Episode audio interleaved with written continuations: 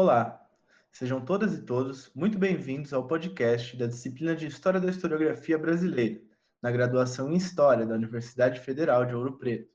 Neste episódio, nosso tema é a obra de José da Silva Lisboa, ou Visconde de Cairu. Vocês já ouviram este nome? Sintam-se confortável e vem com a gente depois da vinheta.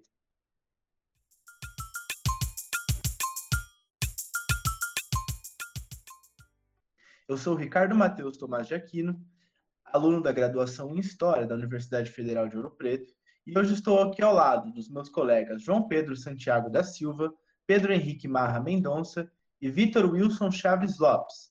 É um prazer estar aqui com vocês. Gostaria de começar com uma breve apresentação de cada um. Oi, meu nome é Pedro Henrique Marra Mendonça e eu sou estudante do nono período de História na Universidade Federal de Ouro Preto. Estou aqui junto ao curso de História da Historiografia Brasileira para participar desse podcast. Olá a todos, meu nome é João Pedro Santiago da Silva, sou aluno de graduação do curso de História, bacharelado, na Universidade Federal de Ouro Preto, e é um prazer estar aqui com os meus colegas para debater esse assunto tão importante que é né, esse autor tão importante que é o Visconde de Cairu. Olá a todos, eu sou Vitor Wilson Chaves Lopes, aluno graduando da Universidade Federal de Ouro Preto, faço o curso de História, atualmente estou no sexto período de licenciatura e é um prazer estar junto aqui com meus colegas, participar um pouquinho desse podcast. Ótimo. Acho que antes de entrarmos no pensamento de Cairu propriamente, é importante que nosso ouvinte se localize em algumas definições sobre a pesquisa histórica, ainda mais hoje, quando o espaço público desvaloriza tanto nossa profissão. Então seria legal eles ouvirem um pouco do que, é, do que chamamos de historiografia, sua formação histórica e, afinal, o que significa o nome de nossa disciplina, História da Historiografia? É verdade. Quando falamos em história, é comum ocorrer algumas incompreensões sobre o termo. É, ideias mais imediatas circulam em torno da seguinte caracterização: a história é o estudo dos eventos passados, e seu conhecimento possui uma aplicação prática no presente, pela qual podemos nos orientar em direção ao futuro. Tal noção não está totalmente correta. Entretanto, ela exclui parte da complexidade que o conceito pode exprimir, é evidente que essas definições podem variar de acordo com diferentes tradições intelectuais, mas tentaremos nos concentrar numa espécie de lugar comum que estrutura a aplicação desse conceito. Assim, partindo dessas compreensões mais técnicas, podemos entender com maior facilidade as intenções e os contextos que envolviam a obra de José da Silva Lisboa, o Visconde de Cairu. Acho que a confusão que esse vocábulo tão complicado causa diz respeito ao fato de que ele expressa um singular coletivo, ou seja, contém ao mesmo tempo dois significados possíveis. A história como disciplina, que pesquisa e enreda o passado como narrativa, e a história vivida, dos processos que formam aquilo que entendemos como realidade. História, com H maiúsculo, como gostam de se referir no debate público, é o que chamamos de historiografia, ou investigação histórica uma prática científica em que historiadores e historiadoras dedicam-se ao estudo rigoroso de um pedaço, por assim dizer, do passado. A história, nessas acepções, não deve ser confundida com uma mera opinião pessoal sobre os acontecimentos passados, nem como um conjunto de curiosidades que possui como função entreter as pessoas em seu tempo livre. Muito menos o historiador é aquele que guarda para si o monopólio do passado, que manipula os fatos de acordo com convicções individuais e políticas. Se olharmos a etimologia do termo, suas raízes mais remotas, veremos que history, na língua grega, significa investigação, e é isso que a historiografia faz quando nos dedicamos seriamente em um longo processo de pesquisa.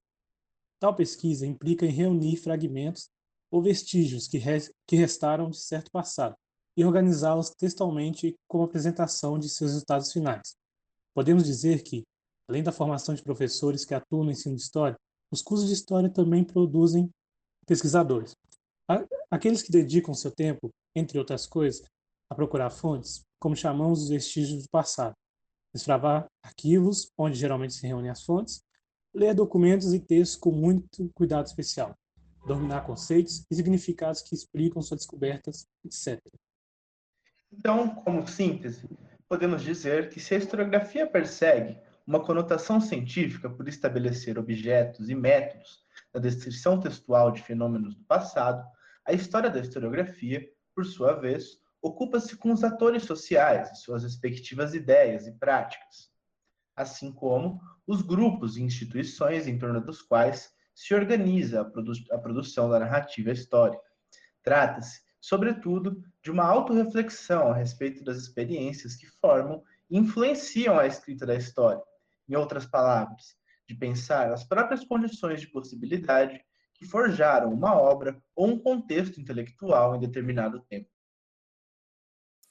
Correto. E essas compreensões em história da historiografia nos fazem perceber que os próprios consensos sociais, políticos, culturais e históricos, que hoje nos aparecem naturais, contudo não podem ser tomados como algo que sempre teve bem delimitado no pensamento de historiadores e homens letrados. Eles são produtos históricos, que foram sendo trabalhados e cultivados desde meados do século XIX, quando ocorre tal divisão do conceito de história em dois significados possíveis. São os próprios eventos da realidade político-social, em conjunto com intensos debates intelectuais e projetos institucionais de escrita da história, que encaminham essa inédita imaginação histórica.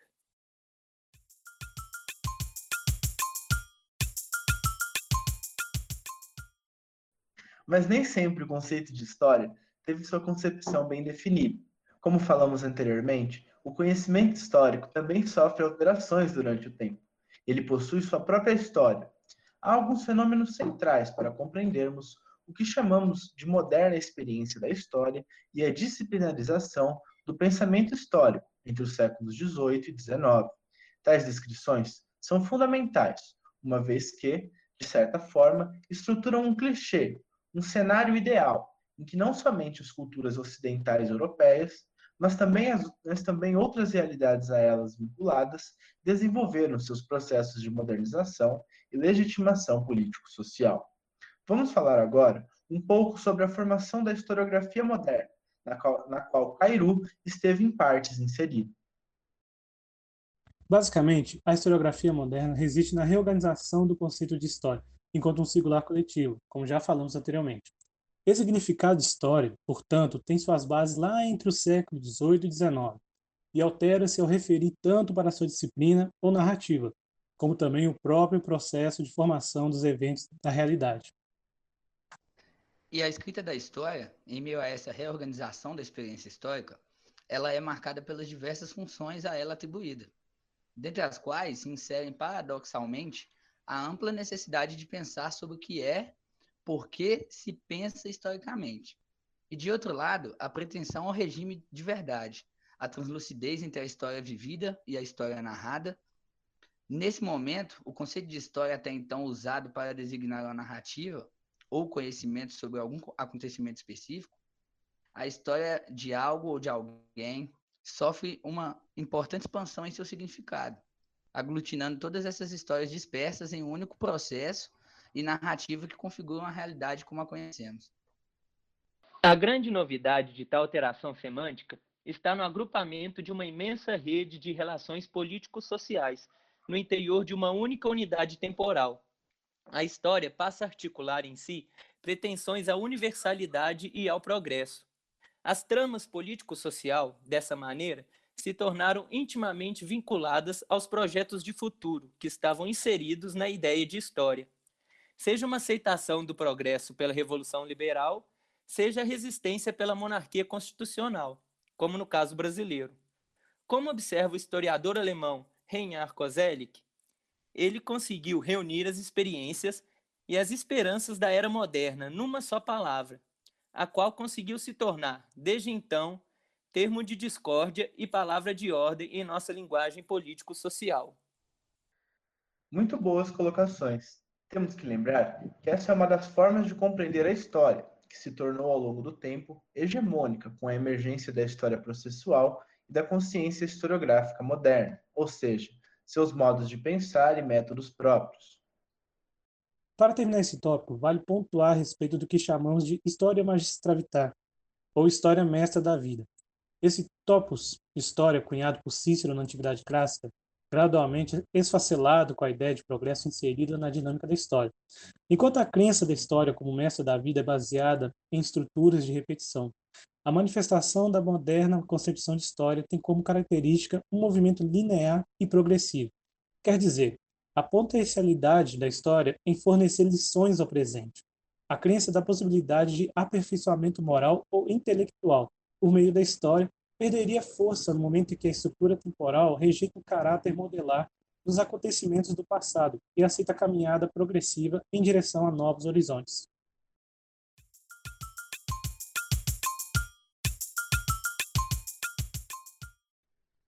Excelente. Essas questões são cruciais para entendermos o contexto geral do que chamamos de historiografia. Mas essas experiências são de alguma forma previstas num cenário ideal, lá no contexto da Europa e da formação dos Estados nacionais. Agora, voltando nosso foco para a historiografia brasileira, temos de entender como os contemporâneos desse intenso processo de modernização temporal da experiência da história reagiram a esses eventos. Como percebemos a dualidade do conceito de história na historiografia de Visconde de Cairu? Ou seja, quais as heterogeneidades entre duas concepções específicas de história essa moderna, a qual estamos trabalhando, e o topos História Magistra Vitae, que supostamente teria sido deixado para trás? E é importante também falarmos que a historiografia brasileira está numa encruzilhada entre suas pretensões de objetividade e a defesa da monarquia constitucional. Com certeza. Bem, a concepção de um projeto historiográfico brasileiro é, por excelência, um fenômeno genuíno do século XIX Entretanto, existem algumas particularidades que o tornam, de certa maneira, ainda confuso. Não encontramos de imediato uma delimitação bem assentada da autonomia entre a modernização político-social no Império e os trabalhos, razoavelmente comuns na intelectualidade da época, sobre a história geral do Brasil. A cultura histórica oitocentista é notoriamente ligada a uma heterogeneidade de funções sociais, tanto de seus escritores homens letrados que são, em sua absoluta maioria, homens públicos vinculados ao Estado, bem como dos subtratos que circunscrevem as possibilidades de escrita da história.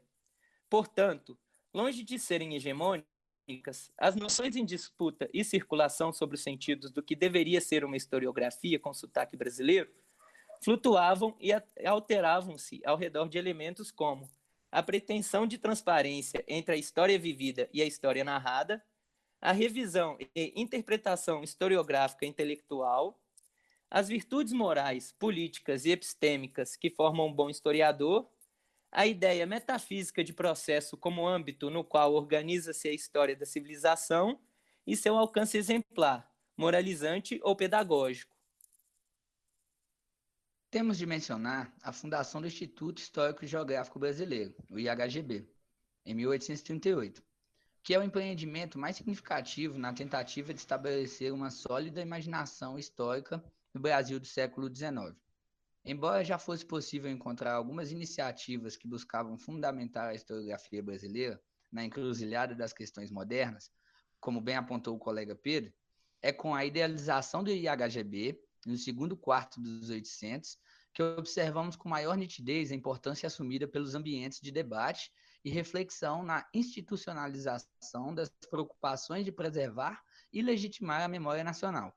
Nesses termos, a proposta de criação do IHGB gira em torno de duas justificativas principais. Elas são o auxílio das letras, em especial aquelas que versam sobre a história e a geografia, para com a administração e costumes públicos e o esclarecimento do povo brasileiro, e a segunda é a centralização de documentos espalhados pelas províncias e que são indispensáveis para o êxito dos empreendimentos que se debruçarem sobre o estudo e escrita de uma história do Brasil. Contudo, esses espaços privados, como a maçonaria, os salões literários, as associações de indústria nacional, os conselhos administrativos, entre outros, embora fossem disposições que se constituem através da sociedade civil ilustrada, apresentam uma manifesta posição política ambígua, em contramão à ilustração francesa e portuguesa, por exemplo.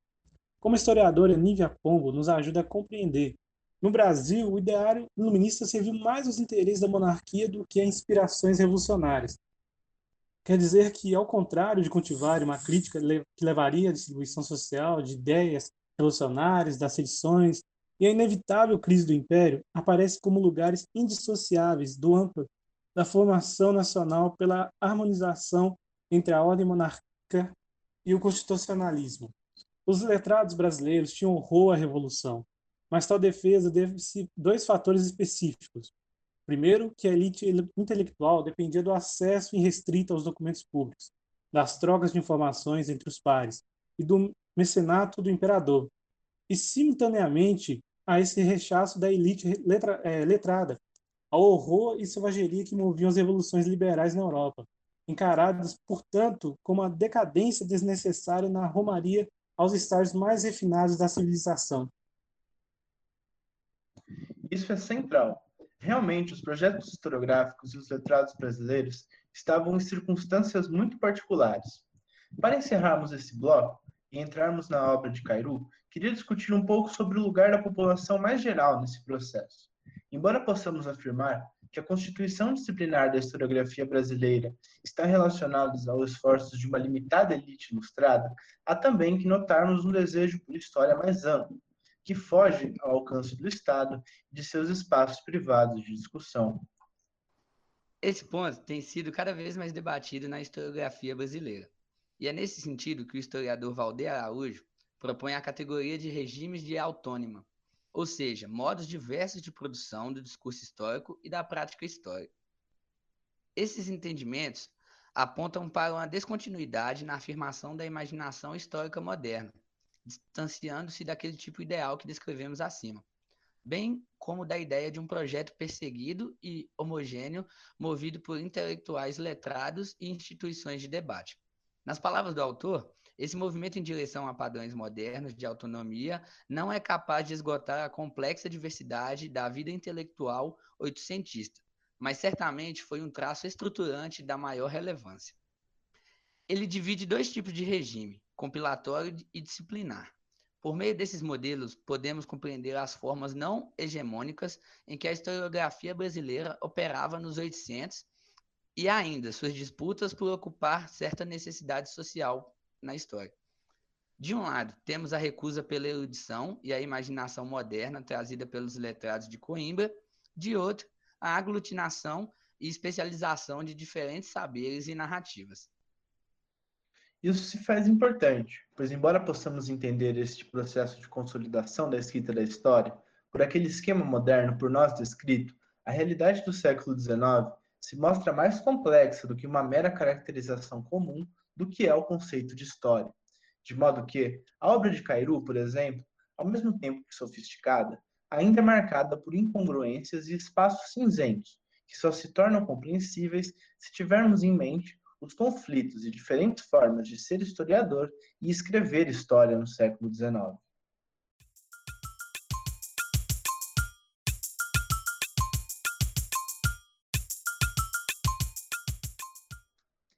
Falemos agora de José da Silva Lisboa, o Visconde de Cairu. A pergunta mais óbvia, portanto, é: quem foi Visconde de Cairu? José Maria da Silva Lisboa, ou Visconde de Cairu, foi um homem das letras ou literato, inserido também na carreira política. Baiano, nascido em 1756, Cairu ingressou na tradicional Universidade de Coimbra em 1774 integrando a elite ilustrada que compôs a intelectualidade brasileira no contexto da independência. Juntamente com aqueles que ficaram conhecidos como a geração de 1790, como José Bonifácio e Dom Rodrigo de Souza Coutinho. De repertório intelectual abrangente, Cairu escrevia sobre diversos temas, da economia política e do direito, até o memorialismo, Tal vastidão relegou a Cairu um lugar marginal na história da historiografia brasileira. De Van Hagen a José Honório Rodrigues, por exemplo, todavia em sua obra encontramos certo pioneirismo em distinguir de maneira sofisticada as funções da consciência histórica moderna, seja os critérios da objetividade que orientam a narrativa histórica, seja a constante necessidade de reescrevê-la. Aqui nós tratamos especificamente da introdução à sua história dos principais sucessos do Império do Brasil, que foi escrita entre 1821 e 1825, e pode caracterizar-se como uma tentativa de escrever a história geral do Brasil independente, que, como já falamos, era um empreendimento razoavelmente comum no século XIX. Vamos falar um pouco mais sobre sua estrutura e seus argumentos. Essa obra é pioneira na historiografia brasileira e, portanto, é complexa de se analisar. Mas vamos lá. Como diz o título desse episódio, há algumas preocupações ou justificativas nela que revelam a inserção da obra, ao mesmo tempo numa encruzilhada, ou seja, num contexto de legitimação dos sentidos políticos sociais da nação nas bases de objetividade da moderna historiografia. Em primeiro lugar, aquele empreendimento tão penoso é fruto de uma designação expedida pelo próprio imperador D. Pedro I e possui, evidentemente, uma íntima relação com a consolidação do Estado independente e a caracterização de sua civilização. Há como uma espécie de apelo, também presente na necessidade de é, subsídios, como acesso a museus públicos, documentos, entre seus colegas letrados e homens públicos, para que, ao concluir a iniciativa nas palavras do próprio Cairu, fosse possível a exposição dos fatos mais notáveis e que tenham um caráter de certeza história, histórica. Essa questão da certeza histórica é fundamental, mas Cairu também está interessado em realizar de fato uma história da historiografia produzida até então sobre o Brasil, de modo que esse trabalho é a composição de moldes, enfoques, obras, documentos, influências intelectuais externas, revisitadas e interpretadas, em que a narrativa se apoiou para que a obra pudesse ser conduzida adiante. É isso mesmo. A introdução de Cairu é essencialmente um balanço historiográfico intelectual que flutua desde o século XVIII até o presente momento da escrita de sua história geral, no primeiro quarto do século XIX. Então, seguindo a hipótese de Valdeir Araújo, podemos dizer que, para expor sua compreensão geral da história da pátria, Cairu empreende uma interpretação geral da historiografia sobre o Brasil até então disponível. É um longo percurso intelectual que atinge escritores vinculados ao mundo luso-brasileiro, como também letrados franceses e britânicos, interessados nas tramas políticas e administrativas de Brasil e Portugal. A lista de José da Silva Lisboa é de fato extensa. Sua intenção é, a partir dessa revisão minuciosa, demonstrar o terreno inóspito em que se decorria aquele empreendimento que o fora incumbido. Trata-se de expor a pouca importância atribuída à colonização do Brasil, nos seus relatos sobre a história de Portugal, e a escassez de fontes sobre os principais sucessos do Estado. Mas também esse balanço irá servir como fio condutor para o autor mobilizar ou manter sob controle, no presente, o passado selvagem que compõe aquela atualidade narrada, e projetar, afetado parcialmente por um certo deleite de progresso, um futuro substancialmente melhor para a civilização brasileira. Chama atenção Apesar do caráter desanimador que circula sua introdução, ao destacar a ausência de fontes ou memórias que serviriam como estrutura para sua história, o fato de Cairu instituir algumas virtudes, éticas, políticas e epistêmicas, que formariam um bom historiador, ou alguém cuja capacidade estaria ao cargo de escrever os sucessos do Império do Brasil. Virtudes essas que não apenas pressionam os caminhos de sua tarefa, mas que é útil como parâmetro de julgamento, elogioso ou crítico, daqueles que já debruçaram sobre este mesmo exercício. Alguns nomes devem ser colocados, sem falar da influência evidente do historiador romano Tácito e do filósofo iluminista David Hume.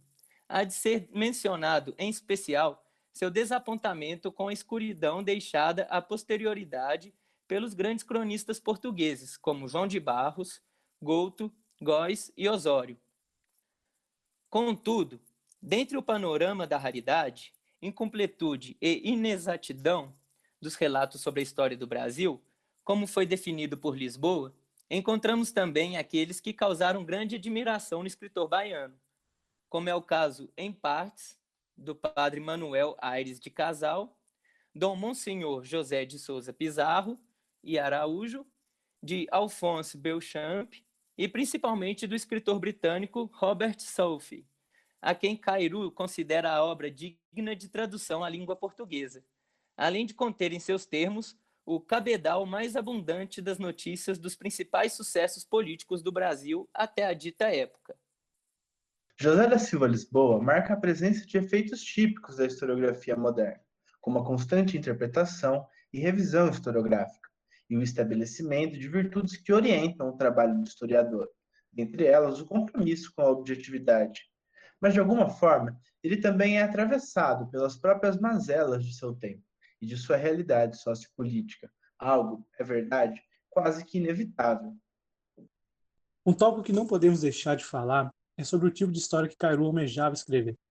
É fato que nos encontramos princípios de uma história já secularizada em Cairu, na qual há uma inequívoca responsabilidade do homem perante os eventos mundanos. Todavia, sua historiografia desalinha-se da tendência historicista de atribuir sentidos aos acontecimentos através da esfera da política e seus confrontos.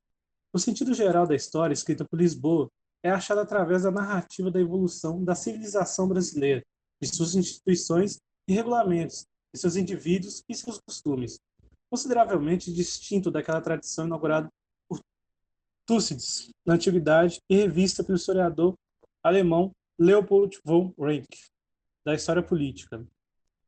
Isso resulta, consequentemente, em sua inserção, muito inevitável na modernidade, na crença de uma organização natural, metafísica, por assim dizer, que leva os homens da selvageria da bárbara até os mais refinados estágios da civilização. Esse ponto é realmente central, Vitor.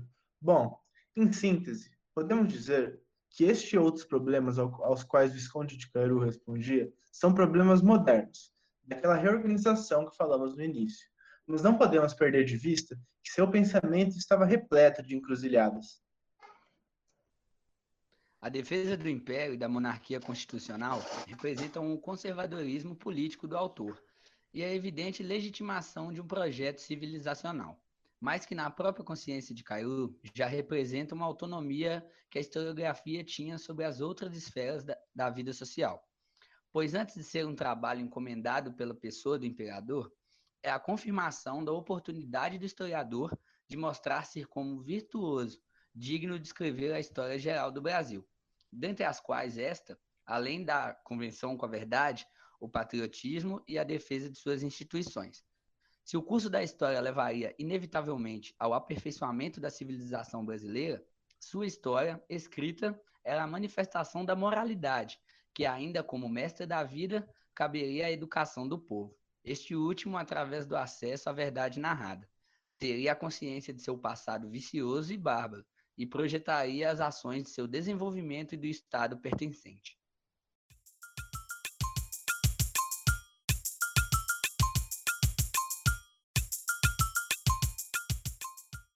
Perfeito. Acho que conseguimos resumir bem os pontos principais de sua obra.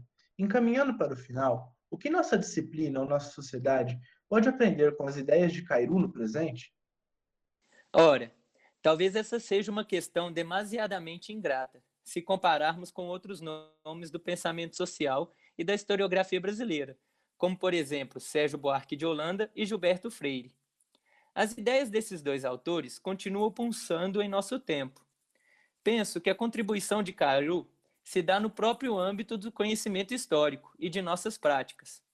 Talvez seja curioso, mas precisamos fazer o mesmo apelo que Cairo faz em sua introdução, quer dizer, por recursos do Estado, evidentemente que não submissos aos seus projetos políticos, mas vinculados a um tipo de insistência na ideia de que a pesquisa histórica depende de acesso a fontes, arquivos, rendimentos e a preservação da cultura material. Outros hábitos que podemos usufruir das palavras de Cairu são algumas virtudes que definem um bom historiador. Mais do que nunca, hoje temos de estar atentos à forma como escrevemos e às atitudes que nos pressionam quando produzimos historiografia. O que parece mais fundamental é que a historiografia, cada vez mais, se apoia em balanços sobre as produções intelectuais que constituem a disciplina. Não porque isso é o próprio objeto da história da historiografia, mas porque é assim que conseguimos trazer histórias que são necessárias aos eventos do presente.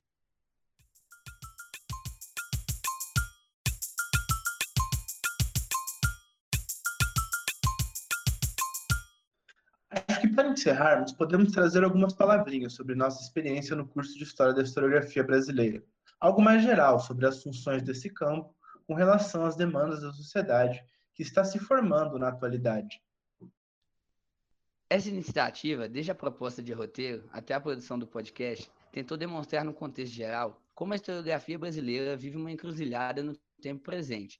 Embora de altíssima qualidade, está sujeita ao desamparo em suas condições institucionais e públicas. Tentamos reforçar que ela consiste num vasto e sério trabalho de investigação, quer dizer, nosso campo tem suas próprias demandas, métodos e objetos de estudo que, por vezes, são desconhecidos de um público geral.